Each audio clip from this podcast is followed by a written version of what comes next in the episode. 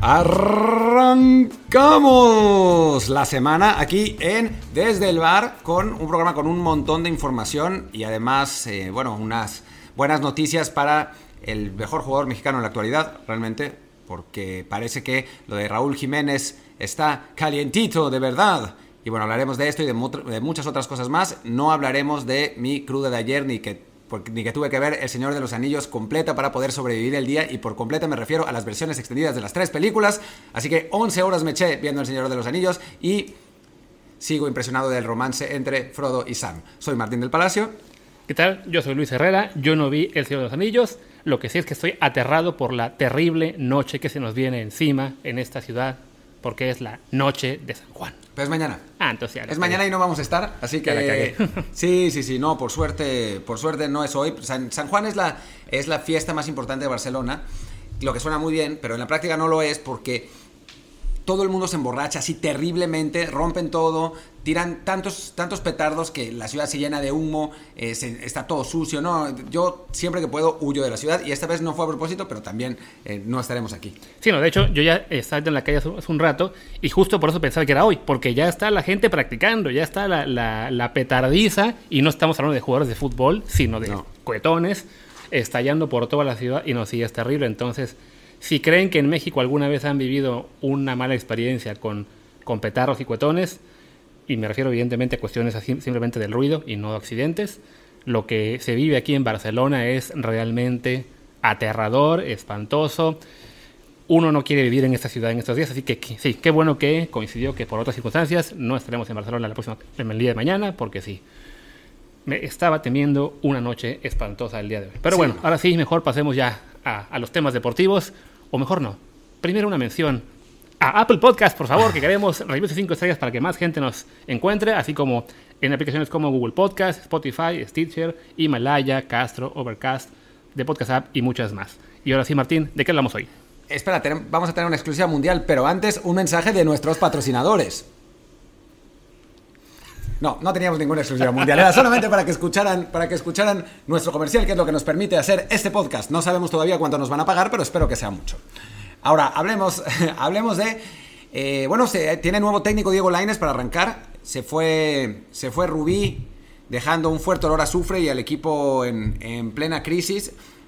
Justo además, cuando había puesto finalmente a Diego Laines de titular, esa era la buena noticia. La mala noticia es que la verdad es que Laines había jugado bastante pues bastante mal, se había caído varias veces, no, no se le veía bien físicamente, no había intentado los, los regates que, suele intentar y bueno, el Betis perdió 1-0 con el Athletic de Bilbao y eso causó que el técnico se fuera de del, equipo, del equipo del Betis y que llegara eh, un nuevo entrenador, Alexis Trujillo, que suena interino, aunque en realidad parece que va a terminar la temporada, ¿no?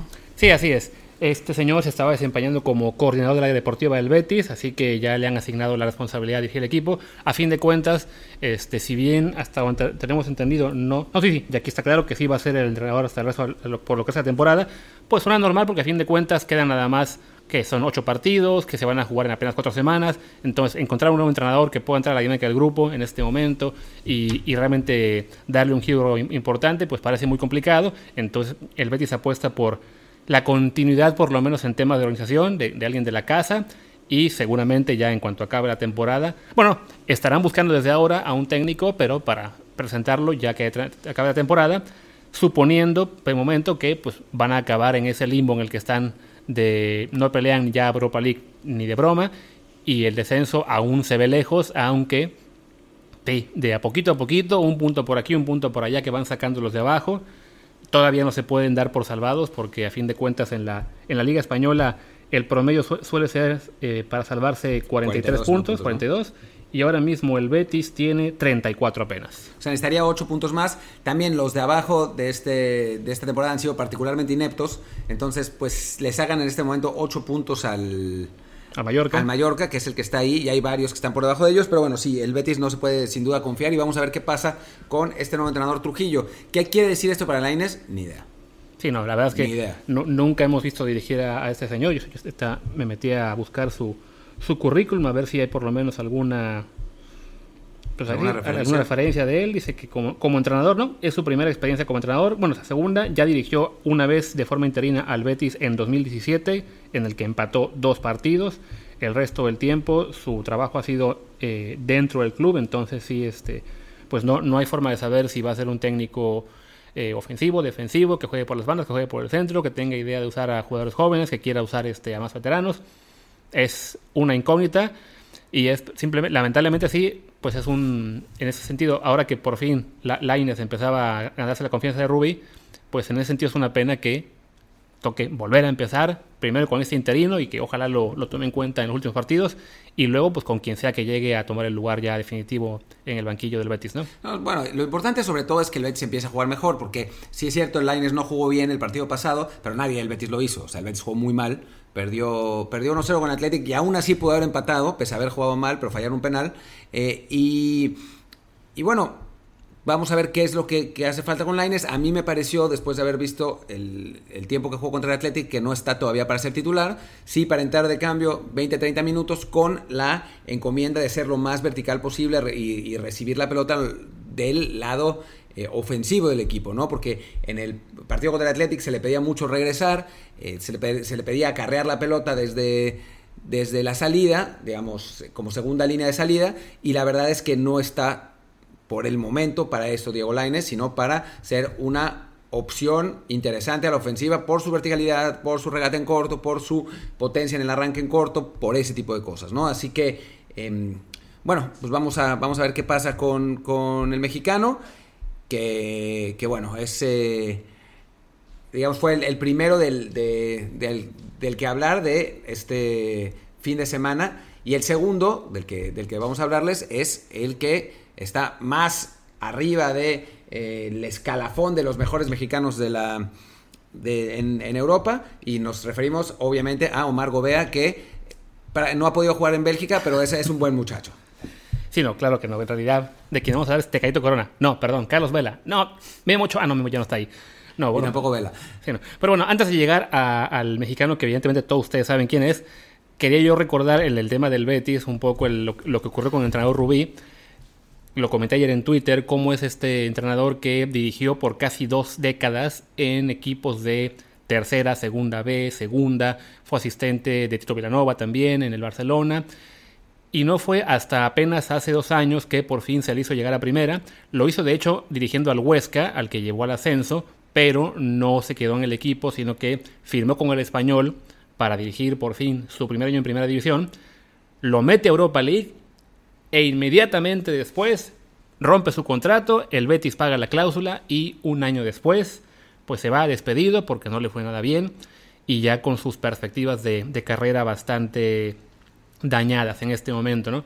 Entonces, como decía yo entiendo que la moraleja quizás sea de que si picas piedra por muchos, muchos años, pues no es tan buena idea ir dejando cada eh, buena situación por una mejor oferta o un mejor postnor, ¿no? Entonces, en el caso de Rubí, se equivocó. Quizás si se hubiera quedado en el español, le habría ido un poquito mejor. Quizá también el español no estaría en este momento último lugar de la Liga Española. También. Pero bueno, se, separaron. El español eh, se quedó también afectado con esto. Eso típico que le pasa a equipos relativamente pequeños de que califican para Europa, entonces tienen que dividir atención entre Europa y la Liga y les va mal en ambas. Ahora mismo pues ya están fuera de Europa League y están cerca del descenso en España.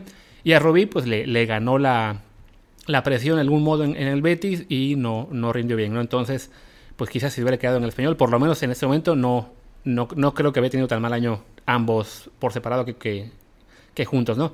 Pero bueno, eso ¿Por qué, ¿Por qué, viene al caso? Dinos. Porque se me ocurre que tenemos otro caso de un jugador mexicano que ha picado piedra por muchos años y ahora por fin le está yendo muy muy bien y todos lo queremos ver dando el salto, salirse del equipo en el que está y poder por fin jugar, bueno, no por fin, pero jugar ahora sí en un equipo grande. Bueno, me parece que no, no son situaciones similares. Eh, a final de cuentas, Raúl Jiménez ya ha pasado por varios fútboles distintos, ha tenido una curva ascendente en su rendimiento en, varios países.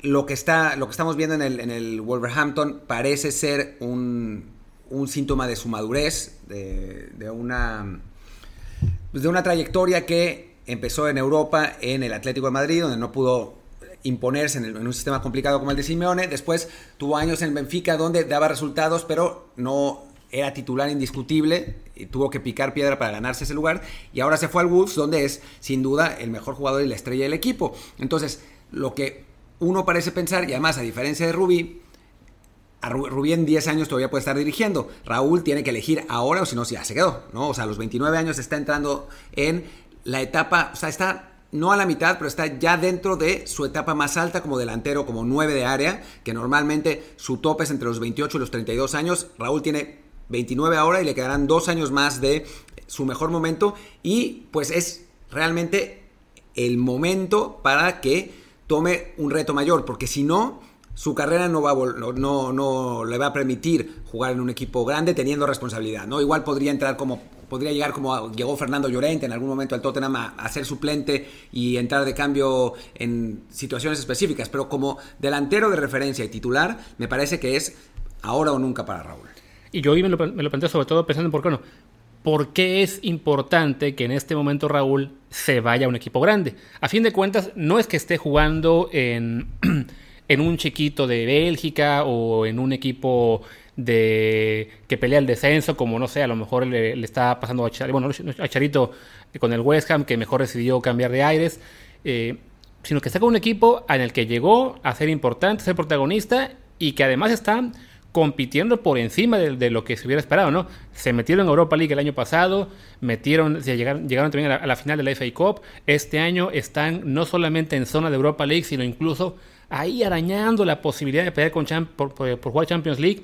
Entonces, uno, entonces sí, creo que cada vez hace la pregunta. Pues no está suficientemente bien ahí en una liga, en la mejor, quizá la mejor liga del mundo, en un buen club, en una situación que lo tiene siendo figura, seguramente indiscutible en la selección nacional, como para arriesgar eso por dar un salto. En este caso se plantea el de la Juventus, que según reportaba Outlook Sport y otros medios, está ofreciendo dos jugadores a cambio de él eh, como parte de pago más bien al Wolf por su fichaje.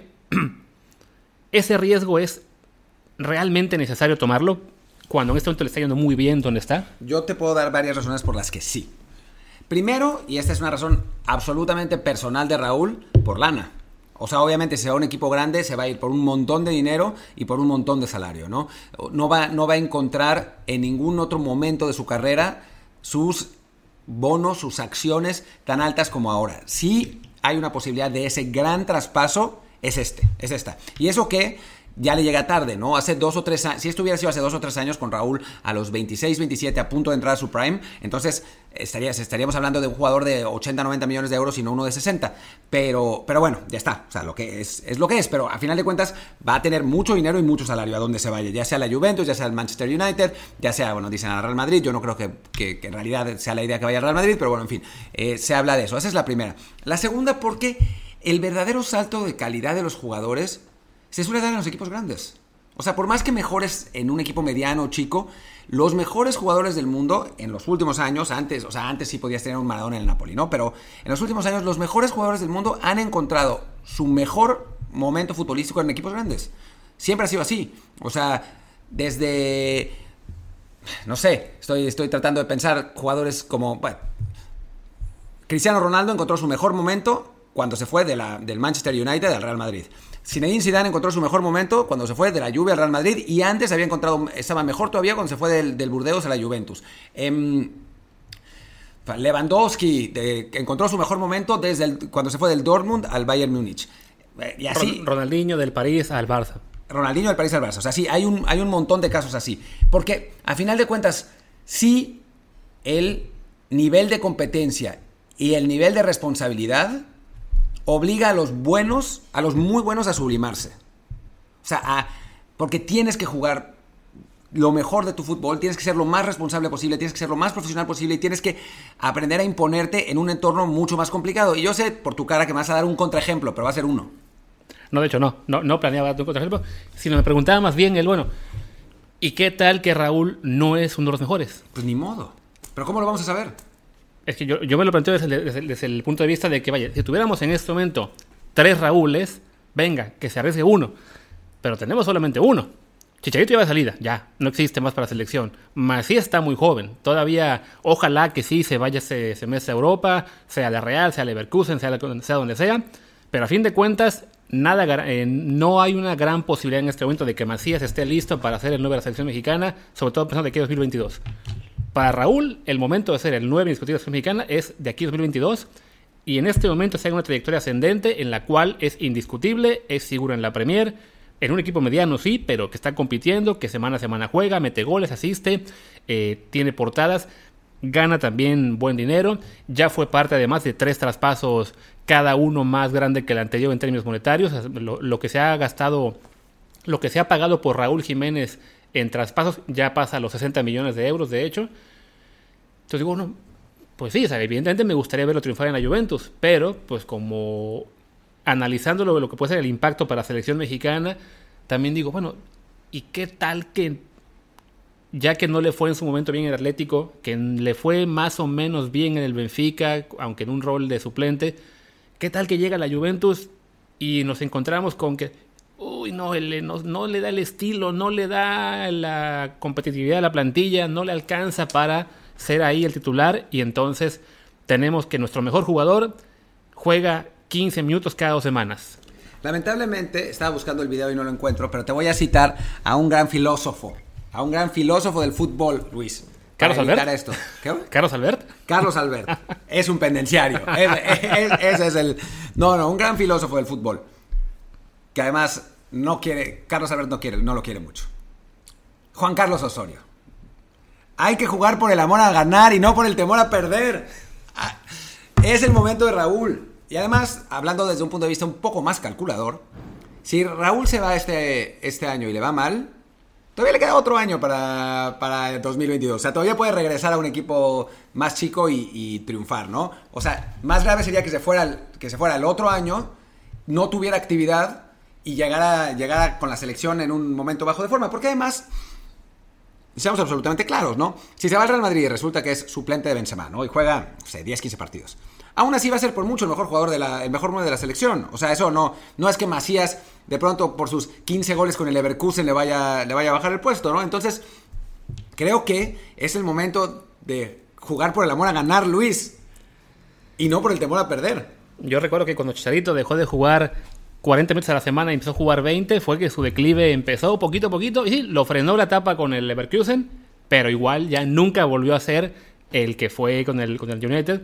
Entonces, el caso de Jiménez, que está en una edad ya un poco mucho más, bueno, no un poco, más avanzada que Chicharito cuando empezó su peregrinar por Europa, yéndose al, al Madrid, al Leverkusen, al West Ham, al Sevilla, sí me preocupa que en este momento, al no tener más referentes en ataque para México, que nuestro mejor jugador esté dejando una situación de, instabilidad y de muy buen nivel para irse a la aventura, digo, me preocupa. Si me dijeras en este momento, ¿Debería, si le cae la oferta de algún modo, Diego Lainez irse al Dortmund? Diría, sí, que se vaya. Y si no juega ni un minuto, pues ni modo. Pero está en una edad en la que se puede arriesgar. Si a César Montes le llega una oferta para irse a Rusia, eh, no, que no se vaya a Rusia, pero que se, que se pueda ir al, Rusia se podría ir. Yo prefiero, lo prefiero en Rusia que en Monterrey. O sea, por, lo, por lo, menos sería un reto nuevo en su carrera. Podríamos verlo en otros fútboles. Yo no, no lo vería tan grave para César Montes. O sea, si me dices, eh, Raúl Jiménez, que el Spartak de Moscú quiere, le ofrece 100 millones de dólares por él, por alguna razón. que, se vaya y que nos lleve. Que nos lleve, sí. De traductores. Nosotros lo tratamos bien. Ya escuchó Shin Ruski.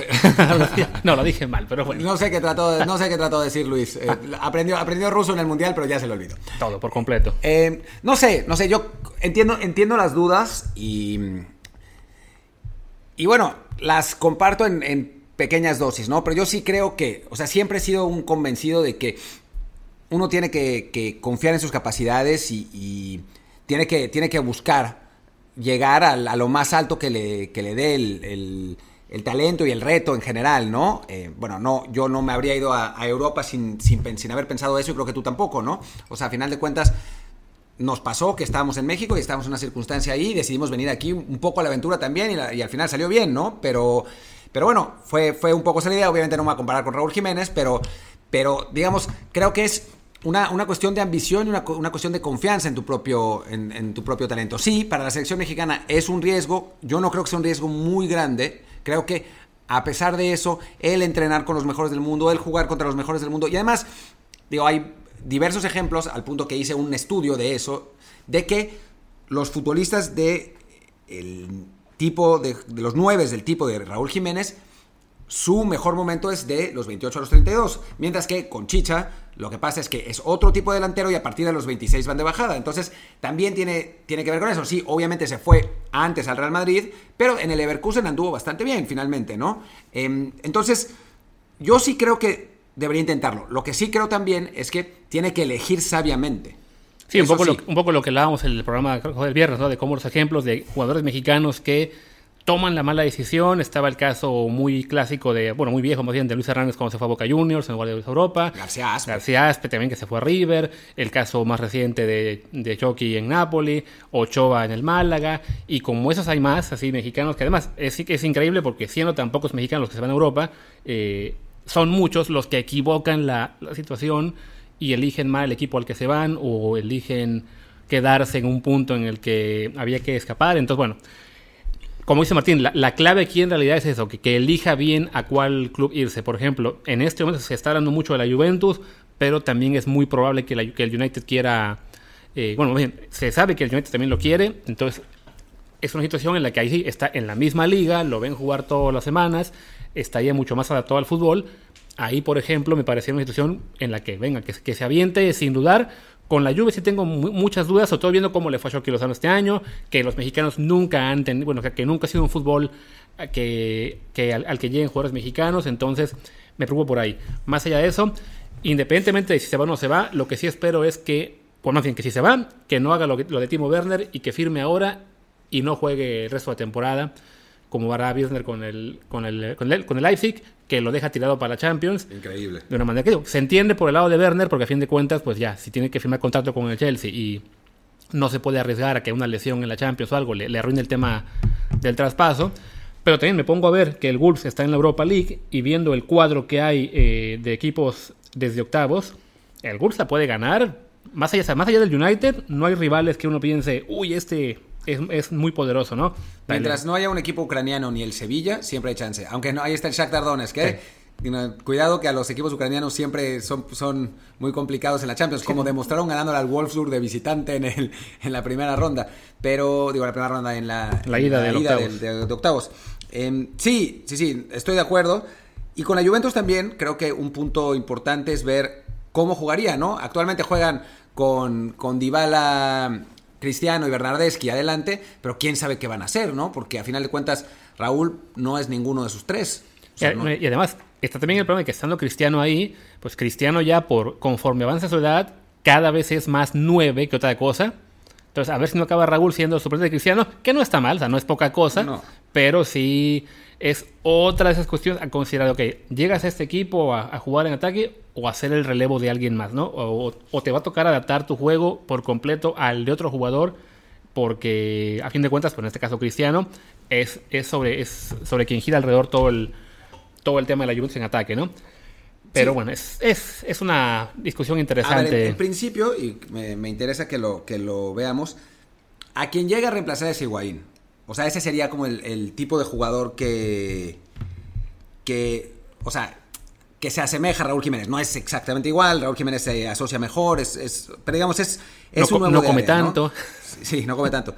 Higuaín este año tuvo 23 participaciones y 5 goles. Es decir, fue utilizado pues relativamente bien, aunque no fue muy efectivo y alternó bastante titularidad con suplencia, ¿no? Entonces, pues habría que Habría que ver si, si es por diseño o porque realmente, realmente, pues Higuaín no ha dado el, rendimiento esperado, ¿no? Eh, al mismo tiempo, si ves a los otros jugadores de ataque, Cristiano y Dybala seguramente han jugado mucho más y obviamente han anotado mucho más. De hecho, Dybala y Higuaín tienen prácticamente el mismo número de minutos, o sea, son 60 más para Dybala, 7 goles de Dybala, 5 de Higuaín, Cristiano sí lleva más, casi 400 minutos más que, que Dybala y 21 goles, entonces sí, todo gira alrededor de Cristiano y les toca a Dybala y Higuaín adaptarse.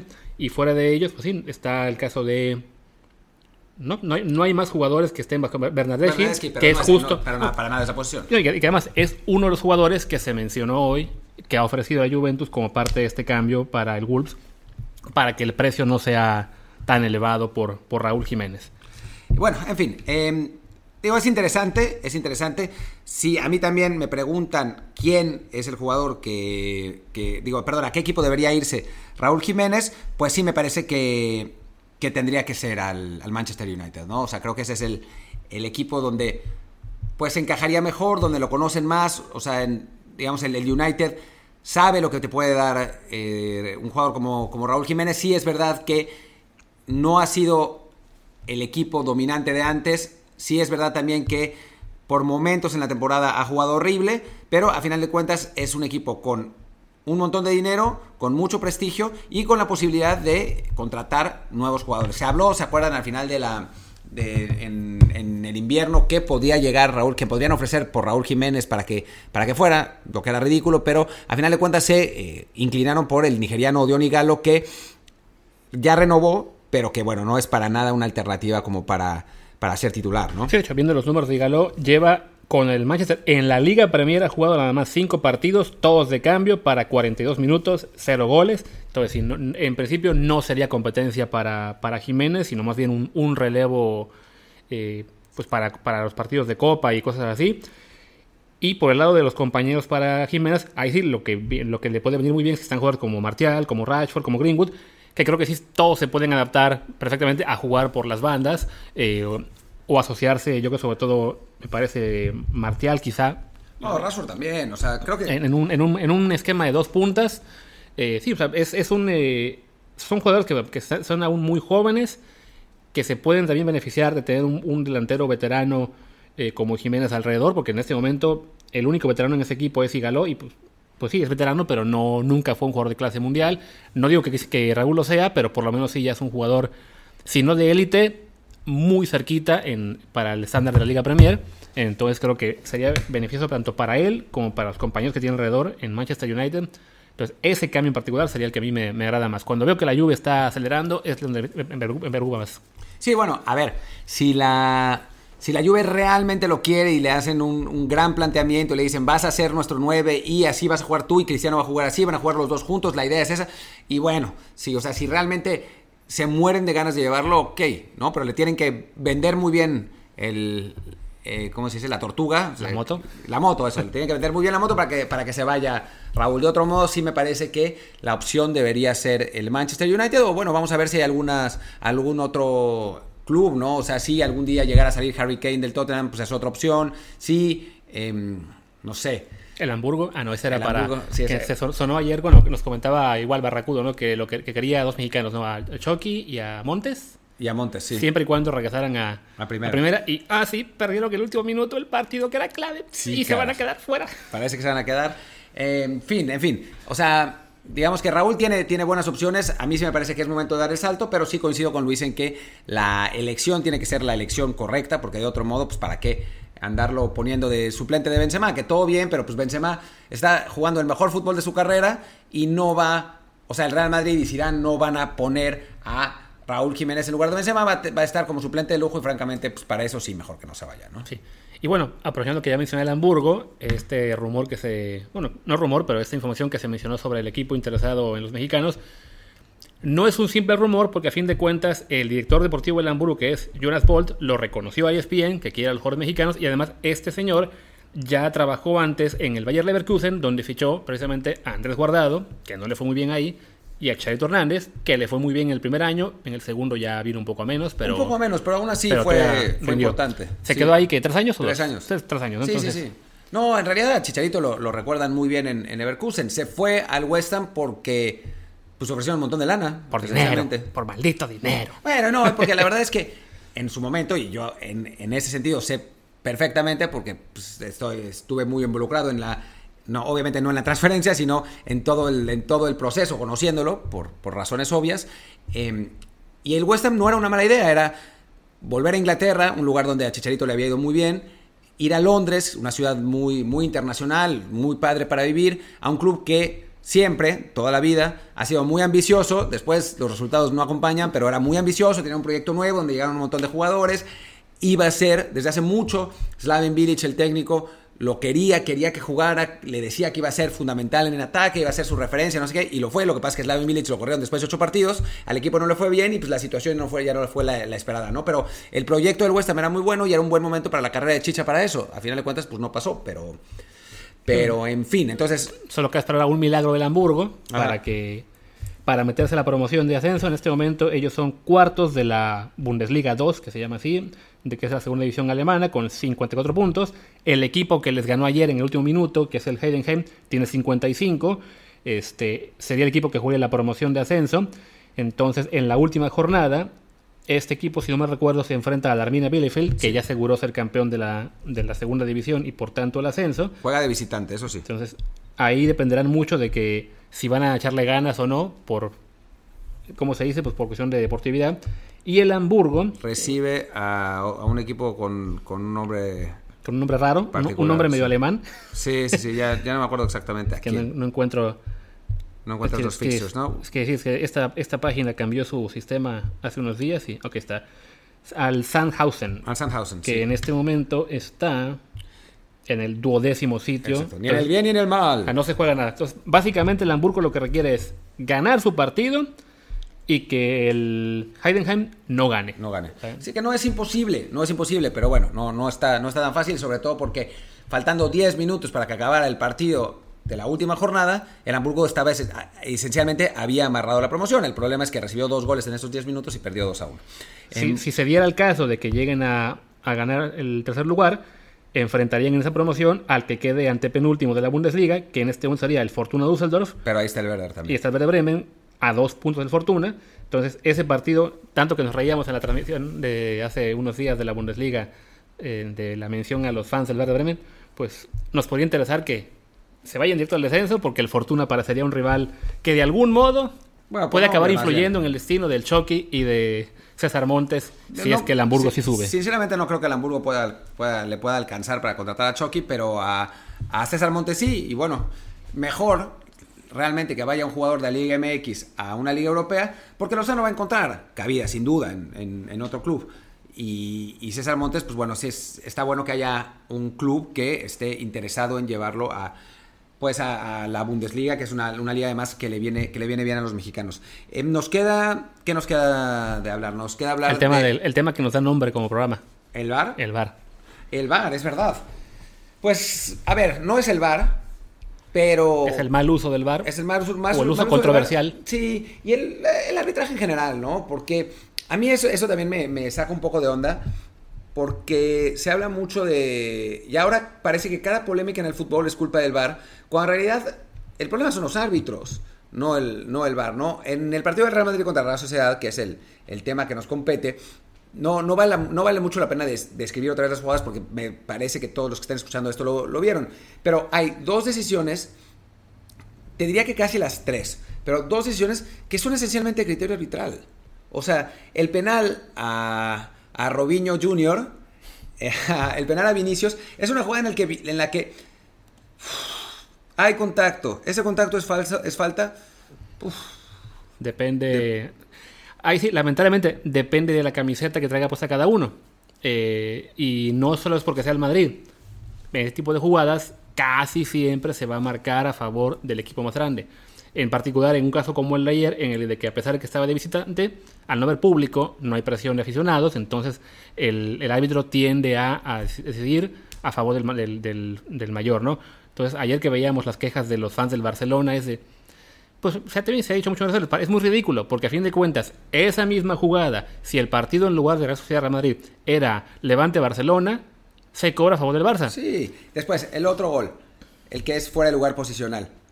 ¿Se puede marcar? ¿No se puede marcar? El jugador de la Real está lejos de la portería. Puede ser que estuviera interfiriendo con su campo de visión. ¿Se puede marcar o no se puede marcar? ¿Se va a marcar? Pues muchas veces depende de eso, de la camiseta. Y entonces pues se marca. Y el asunto es que si el árbitro marca ese tipo de cosas, entonces pues el VAR ya no, no interviene porque son jugadas de criterio, uh -huh. ¿no? Incluso la mano. La mano, de acuerdo con la nueva reglamentación, no es mano. Eso, cambió la regla. Pero aún así, los árbitros suelen diferir en el criterio en marcar esas jugadas. Se puede marcar, no se puede marcar. En una si esa mano es en el centro del área, Nadie dice nada. Digo, en el centro de la cancha. Nadie dice nada. Se marca o no se marca, jajajiji. Esta jugada terminó en gol de Benzema y entonces se vuelve una, una polémica gigante. ¿Y por qué se marca a favor del Real Madrid? Porque esas jugadas se suelen marcar a favor del equipo más grande. ¿Siempre el Real Madrid? No. ¿Siempre el equipo más grande? Tampoco. Muy comúnmente el equipo más grande, sí, y en consecuencia el Real Madrid, porque ¿qué equipo más grande hay en España que el Real Madrid? Solo el Barcelona está es del mismo tamaño. Entonces, pues es así, y se le marcan a favor al Real, al Barça, a la Juventus, al Bayern Múnich, al Paris Saint Germain. Es así. Sí, no, o sea, esta polémica, de hecho, me acuerdo mucho de la que fue, que fue hace dos años cuando fue Juventus Real Madrid, en la que igual hubo un penal a favor del, Madrid al final del partido, porque que igual fue polémico, se marcó a favor del Madrid porque es más grande que la Juventus. O sea, es, uno de esos raros casos en los que a la Juve le toca ser, entre comillas, el equipo chico, ¿no? Y sí, lamentablemente, o sea, a mí siendo, digamos, ni fan del Madrid ni del Barça, pero he de admitir que a veces pues, prefiero que gane cualquiera menos el Madrid en la liga por, por cuestión de números. siempre prefiero que los que tienen más títulos no sean el que gane. O sea, me, gusta que los de abajo se acerquen, ¿no? Eh, entonces sí, como que veo, las jugadas ayer en en, directo y me molesta de, no, no puede ser, no otra vez, no. Pero a fin de cuentas, sí, ya que las ve uno en frío y dice, pues sí, reglamentariamente todas las marcaciones son correctas. La del, la del gol anulado a la, la, Real sí me pareció demasiado rigorista, pero a fin de cuentas, pues sí, la posición está ahí, el jugador sí se puede argumentar que, que está en, en la línea entre el tiro y el portero. Y pues ya está, como dice Martín, a fin de cuentas, en, la temporada, no, nos acordamos porque hubo un parón de tres meses, no sé por qué, eh, pero... Creo que hubo muchas lesiones y decidieron ah, parar. Pero a fin de cuentas, este... También hubo partidos polémicos por decisiones controversiales a favor del Barcelona. Y en menor medida las habrá habido también por alguna decisión a favor del Atlético de Madrid. Y en la Liga Italiana a favor del Inter o del, o del Lazio o del Napoli ante equipos más chicos. No, no, digo que esté bien, pero sí, este, lamentablemente ocurre. Y no es intencional. O sea, a ver, puede ser que en algún momento sea intencional por X o Y, pero en general no es intencional. Es una cuestión inconsciente de los árbitros. ¿Por qué? Porque si saben, o sea, ahora están lloriqueando los fans del Barcelona, ¿verdad? Pero los árbitros saben que si se equivocan en contra de los equipos grandes, la presión va a ser mucho más grande la polémica, los insultos de los fans, la, situación en general va a ser mucho más grande. Entonces, inconscientemente favorecen a, al equipo mayor. Ha habido estudios que lo comprueban. Y pues es así, es así. Y es triste, pero es naturaleza humana. Y no es Florentino Pérez tirando dinero. O sea, diciendo, oh, vamos a pagarle a los, a los encargados del bar para darnos la, la, razón. No, no lo necesita realmente, ¿no? No es que no necesita sobornar a nadie. Es simplemente que en jugadas así que, como bien dice Luis, reglamentariamente se pueden fueron todas correctas. Si se hubieran marcado todas al revés, también podrían haber sido correctas todas. O sea, podría haberse juzgado que el contacto sobre Vinicius no es suficientemente fuerte para que haya falta y que el jugador se tropezó. No es penal. Podría haberse marcado que el jugador que si bien está adelantado en el momento del toque, no interviene en la jugada, es gol.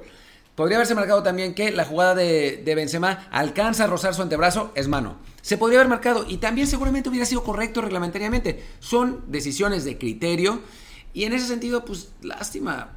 El criterio es ese y, todos los, seres humanos tenemos, lamentablemente, chale, no me acuerdo de la palabra en español, pero en, en inglés es bias.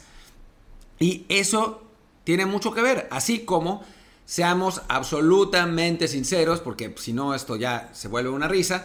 Si somos fans del Real Madrid, vamos a pensar que tiene que ser de una manera. Si somos fans del Barcelona, sesgo.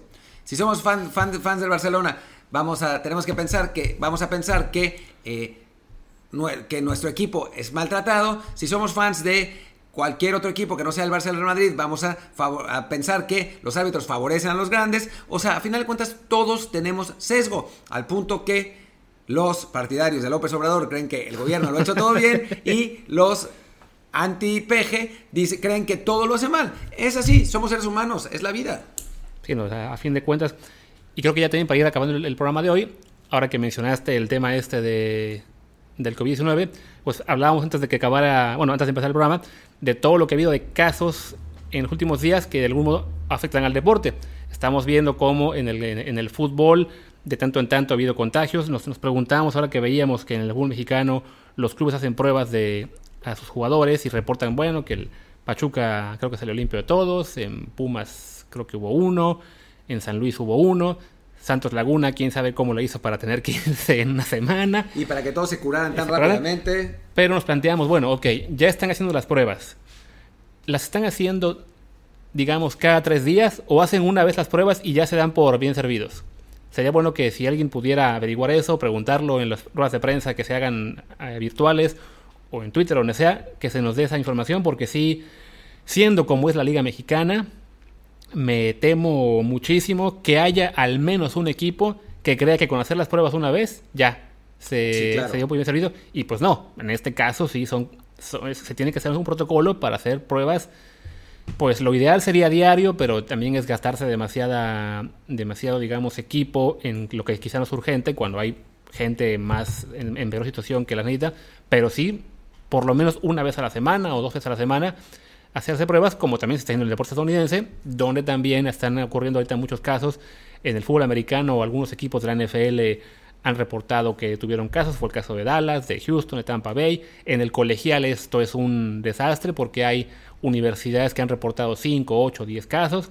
Entonces empezamos a temer que la temporada de fútbol americano no, no se pueda, bueno, que no pueda llevarse a cabo tan normalmente como se pensaba. En el tenis, justo hoy nos despertábamos con esta noticia de que el torneo de Serbia, en el que Novak Djokovic es uno de los principales organizadores, quien a su vez es también un tipo antivacunas y medio raro en su, en su forma de ver el COVID, resultó que ya hay dos jugadores contagiados, entonces bueno, el mundo del deporte todavía no se escapa a las consecuencias de, de esta pandemia, ¿no? O sea, ya empezamos a volver los torneos de fútbol, creemos que va a regresar la NBA en julio, creemos que se va a reanudar la NFL, bueno, que la NFL va a tener temporada, pero como nos siguen cayendo ejemplos de positivos aquí y allá, todavía no estamos de salida ni como sociedad, ni en el tema del deporte y ligas profesionales. No, no, no, y hay que ser conscientes de la, de la responsabilidad, ¿no? Eh, es, a mí me, me saca mucho de onda, pues, lo de, lo de Dimitrov, el, tenista que incluso sintiéndose mal se tomó un avión de, de, Belgrado hasta Mónaco y se hizo el test de COVID ahí y salió positivo y pues, corriendo el riesgo de infectar a un montón de gente en, este, en ese vuelo.